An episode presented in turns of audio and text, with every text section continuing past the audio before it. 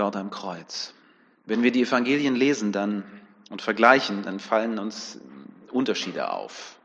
In der Beschreibung der Ereignisse am Kreuz. Die Evangelisten erwähnen unterschiedliche Dinge. Manchmal ist es schwierig, das alles so ein bisschen auch chronologisch in eine Reihenfolge zu bekommen. Für jemand wie mich ist das dann natürlich immer so eine, so eine Herausforderung, auch weil ich das gerne wissen möchte, was ist denn eigentlich ganz genau und wann ist was ganz genau passiert. Aber jeder der Schreiber hat eben so seinen ganz eigenen Blickwinkel und er möchte auch etwas ganz Bestimmtes sagen. Und deswegen ist es auch wichtig, dass wir nicht unbedingt immer nur versuchen, alles zu harmonisieren und zu sagen, so war es und so ist es passiert, sondern ähm, dass, dass wir schauen, wo, wo will hier ein Schreiber, in diesem Fall ist es Johannes, auch etwas ganz Konkretes sagen. Ich nehme euch doch mal so ein bisschen mit hinein in diese Unterschiedlichkeiten, weil es vielleicht auch nochmal interessant ist, das so zu sehen. Lukas zum Beispiel ist der einzige, äh, der Einzige, der von dem Versprechen, äh, Versprechen schreibt, dass Jesus dem Schächer ähm, gibt ähm, am Kreuz an seiner Seite, wo er ihm sagt, heute noch wirst du mit mir im Paradies sein. Ähm, Jesus sagt Dinge am Kreuz und das ist immer ganz besonders wichtig gewesen durch die Kirchengeschichte hindurch bis heute. Und das führt uns vor diese Frage, was waren wohl die letzten Worte von Jesus? Wir kommen da auf unterschiedliche Dinge miteinander. Matthäus und Markus berichten beide, dass Jesus, bevor ihm der Essig angeboten wird auf dieser langen Stange mit dem Schwamm, dass Jesus mit lauter Stimme schreit, mein Gott, mein Gott, warum hast du mich verlassen? Ähm, und dann stirbt er bei Matthäus und Markus. Lukas macht es so, dass er von seinem Bericht von den beiden Mitgekreuzigten direkt vor die Mittagszeit springt, wo dann eine dreistündige Finsternis die Erde umhüllt. Und da lesen wir Lukas 23, Vers 46.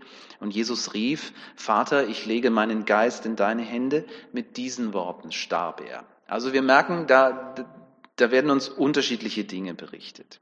Interessant finde ich auch, wie ähm, aus diesem verzweifelten Mein Gott, mein Gott, ähm, etwas ganz Persönliches wird, die persönliche Anrede Vater. Ja. Und beides finden wir natürlich schon in den Psalmen. Ähm, das heißt, Jesus spricht hier prophetisch, wenn man so will. Er, er greift Dinge auf, die schon vorher da waren. Psalm 31, 6, da steht das. Ich lege meinen Geist in deine Hände. Rette mich, Herr, denn du bist ein treuer Gott. Und das dieses Zitat lässt ja etwas ganz Wichtiges vermuten, nämlich, dass Jesus genau das gemacht hat. In den letzten Stunden seines Lebens hat er die Psalmen gebetet, immer wieder. Äh, man weiß heute auch, dass die ähm, frommen Juden damals die Psalmen auswendig konnten. Die hatten es auch ein bisschen leichter, weil, weil der hebräische Sprachfluss so ist, dass man einfach Dinge sich auch, dass man die memorieren kann und besser auswendig lernen kann. Jesus betet die Psalmen immer wieder. Er versucht auf diese Weise mit Gott in Kontakt zu bleiben. Alle synoptischen Evangelien betonen, dass Jesus seine letzten Worte laut ausrief, wie einen Triumph. Und ähm, darauf wurde dann zum Beispiel der wachhabende Centurio aufmerksam, der war tief beeindruckt der hat sicher schon einige Männer am Kreuz sterben sehen und der hat viele letzte schreckliche Worte gehört. Wir können uns das vorstellen, in dieser furchtbaren Situation, was Menschen dann von sich geben. Wenn sie fluchen, wenn sie ganz schlimme Dinge sagen. Hier erlebt er etwas anders. Hier ist einer, der betet. Seine letzten Atemzüge sind keine Flüche und Verwünschungen, sondern Gebete. Sein Todesschrei ist ein Siegesschrei. Siegesschrei.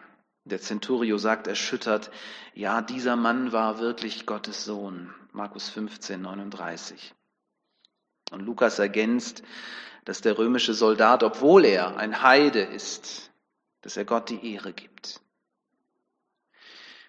Jesus stirbt, wie jeder andere Mensch und doch so ganz anders. Die Art, wie er stirbt, beweist, dass er mehr ist als ein Mensch weil über das Grausame und Schreckliche seines Todes legt sich noch etwas anderes. Es ist ein Glanz göttlicher Kraft und Herrlichkeit. Und das Ergebnis, wir haben es im Abendmahl miteinander gefeiert, wir haben es in diesen Liedern gesungen, mitten aus Tod und Leiden erhebt sich die Gnade und Barmherzigkeit Gottes. Der verurteilte Mörder neben Jesus ist der Erste, der sie begreift und ergreift und der dann hören darf, noch heute wirst du mit mir ins Paradies eingehen. Und der zweite scheint der Soldat zu sein, der Centurio, der für die Hinrichtung zuständig ist. Überwältigt von der Gnade Gottes kommt er in die Anbetung. Und ich sage immer, näher kann man Gott auf dieser Welt nicht kommen als bei der Anbetung. Im Johannesevangelium ist alles ein bisschen anders. Und deshalb jetzt die Konzentration auf das, was wir bei Johannes finden, was uns Markus gerade vorgelesen hat. Da heißt es, als Jesus davon getrunken hatte, also von diesem Essigschwamm, sagte er, es ist vollbracht.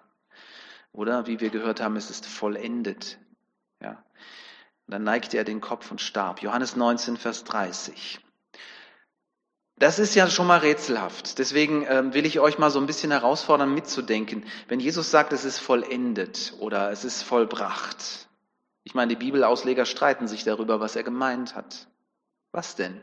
Was ist vollbracht? Es gibt mehrere Möglichkeiten, den Text zu verstehen. Versucht euch mal hineinzuversetzen, wenn ihr mögt. Was meint Jesus? Jemand eine Idee? Es ist vollbracht. Was?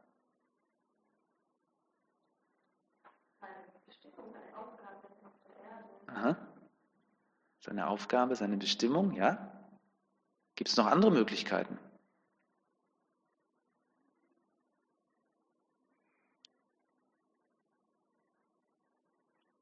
Also, um es abzukürzen, Nicole, ähm, du, ich, ich schließe mich dir an.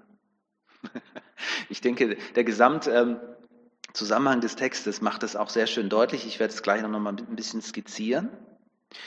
Aber man kann es auch anders verstehen. Man kann das auch ganz einfach erstmal verstehen, zu sagen, jetzt ist es zu Ende. Endlich ist es vorbei. Es ist vorbei. Ich sterbe jetzt. Das war's. So kann man das auch verstehen. Dann, und das hatten wir schon, Jesus betet Psalm 22. Im 32. Psalm heißt es, denn er hat's getan. Er hat es zu Ende getan, vollendet, vollbracht. Also könnte man auch annehmen, Jesus betet einfach diesen Psalm und äh, ja, genau. Und dann haben wir in Vers 28 gehört, Jesus ähm, sagt etwas, um die äh, Prophezeiung des Alten Testamentes zu erfüllen. Das geht dann schon in diese Richtung, was Nicole uns gerade gesagt hat. Und ich denke ja, ich denke, es geht vor allem darum, Jesus sagt, ich habe den Auftrag vollendet. Das, was mir aufgetragen war, habe ich vollbracht. Wobei nicht gesagt wird, dass das andere nicht stimmt. Also von daher denke ich, dass dieser eine kurze Satz ganz viel äh, uns transportiert und uns sagen möchte. Aber mehr als alle anderen Evangelisten beschreibt Johannes Jesus als den Sohn Gottes, der auf die Erde gesandt worden ist, um das Erlösungswerk zu vollbringen. Ich lese mal so ein paar Zitate. Johannes 9, Vers 4, da sagt Jesus zu seinen Jüngern, wir alle müssen die Aufgaben dessen, der mich gesandt hat, rasch erfüllen. Hier spricht er von seinen Aufgaben, von seinem Auftrag. Und er sagt wir, also er meint nicht nur sich, er meint auch die Jünger, er meint auch uns. Ich möchte äh, gleich ähm, zum Schluss, wenn ich komme, noch, noch ein paar Dinge in der Richtung sagen. Der Auftrag von Jesus und unser Auftrag und wie wir das unterscheiden müssen. Ähm, in der Nacht vor seiner Kreuzigung betet er, Johannes 17, Vers 4, ich habe dich, er meint Gott, den Vater, ich habe dich hier auf der Erde verherrlicht, indem ich alles getan habe, was du mir aufgetragen hast. Der Auftrag. So, darum geht es. Und dann ist es eben nicht überraschend, wenn die letzten Worte von Jesus, die Johannes überliefert, tatsächlich auch seinen Auftrag betreffen. Darum ging es die ganze Zeit. Und jetzt hat Jesus ihn vollendet. Er hat ihn vollbracht. Also, und ich, ich sage jetzt mal so, aber das, äh, da, da müsst ihr nicht mitgehen.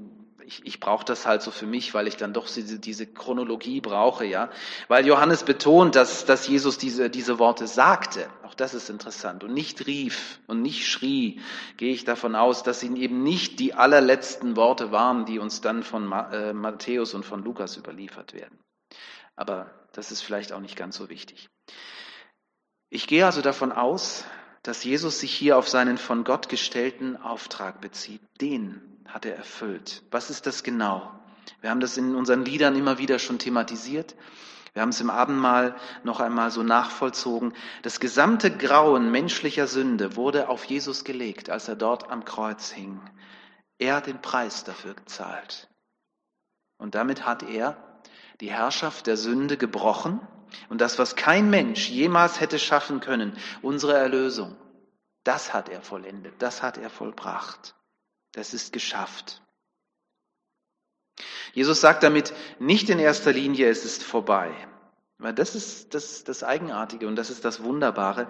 Das Werk der Erlösung, es ist vollbracht in dem Sinne, dass Jesus etwas getan hat, das wir nie hätten tun können. Aber das Werk der Erlösung beginnt erst und geht weiter. Und es hat etwas mit dir und mit mir und mit unserem Leben zu tun, mit dem Leben seiner Nachfolger. Die meisten von diesen Leuten halten sich in diesem Augenblick noch versteckt, weil sie Angst haben. Aber es wird nicht mehr lange dauern. Da werden sie hervorkommen und sie werden Stellung beziehen. Ich denke, im ersten Moment ist der Gedanke, dass äh, sie den Auftrag von Jesus weiterführen sollen, für die Jünger erstmal auch erschreckend gewesen. Aber Jesus hat sie vorbereitet. Und ich sage mal ein bisschen spitz, auf jede Situation, in die sie kommen würden, hat Jesus sie vorbereitet. Ein paar kurze Zitate aus dem Markus-Evangelium, wo das so am schönsten deutlich wird. Ähm, da in Markus heißt es nämlich, Jesus erwählt diese Jünger, damit sie bei ihm sind. Diese Betonung macht Sinn, weil Jesus von vornherein die Jünger nicht ausgesucht hat, ähm, ja, weil, weil das jeder macht, sondern mit dem Ziel, ich fange an, ich beginne. Und dann zeige ich ihnen, wie es geht. Und die machen weiter. Und darum geht es für die Jünger und darum geht es auch für uns. Ein paar Beispiele. Die Jünger waren bei Jesus, als er die Menschenmenge lehrte und als er heilte. Markus 3, Vers 7 und folgende. Die Jünger haben erlebt, wie das ist, dass Jesus abgelehnt wurde von den Schriftgelehrten und Pharisäern, aber sogar von seiner eigenen Familie. Und es ist ein wichtiges Moment, wo den Jüngern klar wird, und Jesus sagt es später auch, das, was ich erlebt habe, werdet ihr auch erleben. Vielleicht kennt ihr das auch. Es ist manchmal so gar nicht so einfach, den Glauben zu leben in der eigenen Verwandtschaft zum Teil. Sie haben erlebt, wie das ist, wenn man mit dem Bösen konfrontiert wird, mit Dämonen beispielsweise. Sie haben erlebt, wie Jesus reagiert im Angesicht von Krankheit und Tod wie er Menschen heilt, wie er Menschen auferweckt. Und sie sind bereit. Sie wissen es noch nicht, aber sie sind bereit. Und später, als die Jünger dann anfangen, das zu tun, was Jesus getan hat, stellen sie immer wieder fest, Jesus hat eigentlich nichts von uns verlangt, was er nicht selbst immer wieder getan hat. Wir waren dabei und er hat es uns gezeigt. Und nun wird es weiter darum gehen, dass sie durch die Kraft des Heiligen Geistes diese gute Nachricht weitersagen. Immer wieder, dass sie das verbreiten. Und immer dann, wenn dieser Auftrag sie an ihre ganz persönlichen Grenzen, an ihrer Belastbarkeit führt, werden sie sich erinnern an die Worte ihres Herrn, worum es wirklich ging. Johannes 6, 29, es ist der Wille Gottes, dass ihr an den glaubt, den er gesandt hat. Das möchte Gott. Und das ist auch unser Auftrag, unser Job, dass wir das weitersagen damit noch mehr Menschen glauben, dass Jesus der Sohn Gottes ist, dass Jesus unsere Schuld getragen hat, dass uns vergeben wurde und dass wir Kinder Gottes sein dürfen. An Jesus glauben, auf Jesus vertrauen, das ist die Grundlage christlicher Existenz und auf diesem Glauben befolgt dann alles andere, unsere Motivation, ihm nachzufolgen, um uns in das Reich Gottes zu investieren. Jesus zeigt uns, wie das aussieht. Und damit komme ich zum Schluss. Er war sein Leben lang völlig, total abhängig von seinem Vater im Himmel. Seinen eigenen Willen unterstellte er ganz dem Willen des Vaters. Wir sind nicht Jesus, das ist schon klar. Und wir betonen das manchmal. Und äh, ja, manchmal äh, betonen wir es vielleicht zu sehr.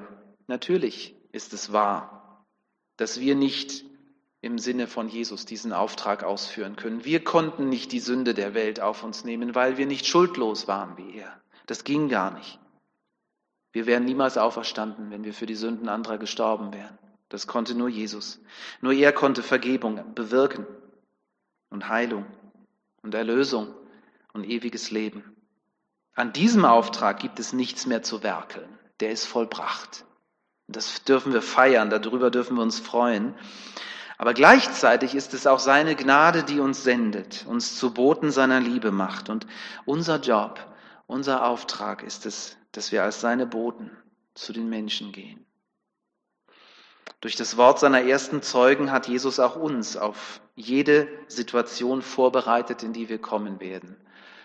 Ja, es ist auch wieder sehr spitz. Ich weiß, wir fühlen uns manchmal überfordert. Wahrscheinlich gehört das auch dazu. Aber durch den Glauben an ihn können wir uns dem stellen und dürfen und sollen diesen Auftrag erfüllen, jeder von uns. Und zwar ganz individuell, mit seinem ganz persönlichen Leben. Und da verlangt Gott nichts von mir, was er, ähm, ja, was er vielleicht von dir verlangt, weil er ganz andere Dinge in dich hineingelegt hat, an Begabung, an Sehnsucht und auch an Persönlichkeit. Und das ist das Gute. Wir dürfen, wir müssen uns auch nicht miteinander vergleichen. Ja. Einfach das leben, was Gott uns gegeben hat und immer wieder mit diesem Gedanken auch leben, bei dem, was wir tun, in der Schule, im Beruf, in der Begegnung mit Menschen. Zeugen sein von dem, was wir glauben, von dem, was Jesus für uns getan hat. Und das ist so die, die große Frage. Trauen wir dem Jesus, der in uns lebt, durch den Geist Gottes, trauen wir ihm das zu? Unterstellen wir uns seinem Willen? Ist sein Reich unsere höchste Priorität? Spannende Frage. Hm. Was wird wohl mein, was wird wohl dein letztes Wort sein? Ich bin nicht Jesus. Wir sind nicht Jesus. Aber es wäre doch irgendwie schön, ne? wenn wir aus diesem Leben scheiden, mit diesem Bewusstsein, der Auftrag, den Jesus uns gegeben hat, der ist vollendet, der ist vollbracht. Ich wünsche mir das. Gott segne uns beim Nachdenken über sein Wort. Amen.